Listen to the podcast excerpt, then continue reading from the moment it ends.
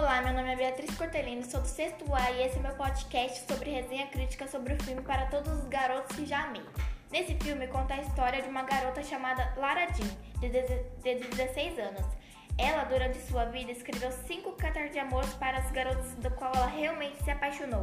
O garoto do acampamento, um do clube de ciências, Peter, que a beijou no ensino fundamental, o menino do baile e então o namorado de sua irmã mais velha, Josh.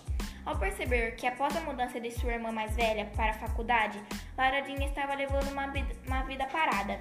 Lily, sua irmã caçula, enviou as cartas aos seus destinatários, que estavam escondidos. A partir desse momento, Lara começou a ser procurada pelos destinatários para saber se o que ela sentia era realmente verdade. O problema é que todos procuraram ao mesmo tempo, e a solução foi arrumar um namoro de mentira com Peter, um dos destinatários da carta. Lara, Lara e Peter, que eram um dos mais populares da escola, pensaram a fingir um namoro, com contrato e tudo, para conseguirem o que querem.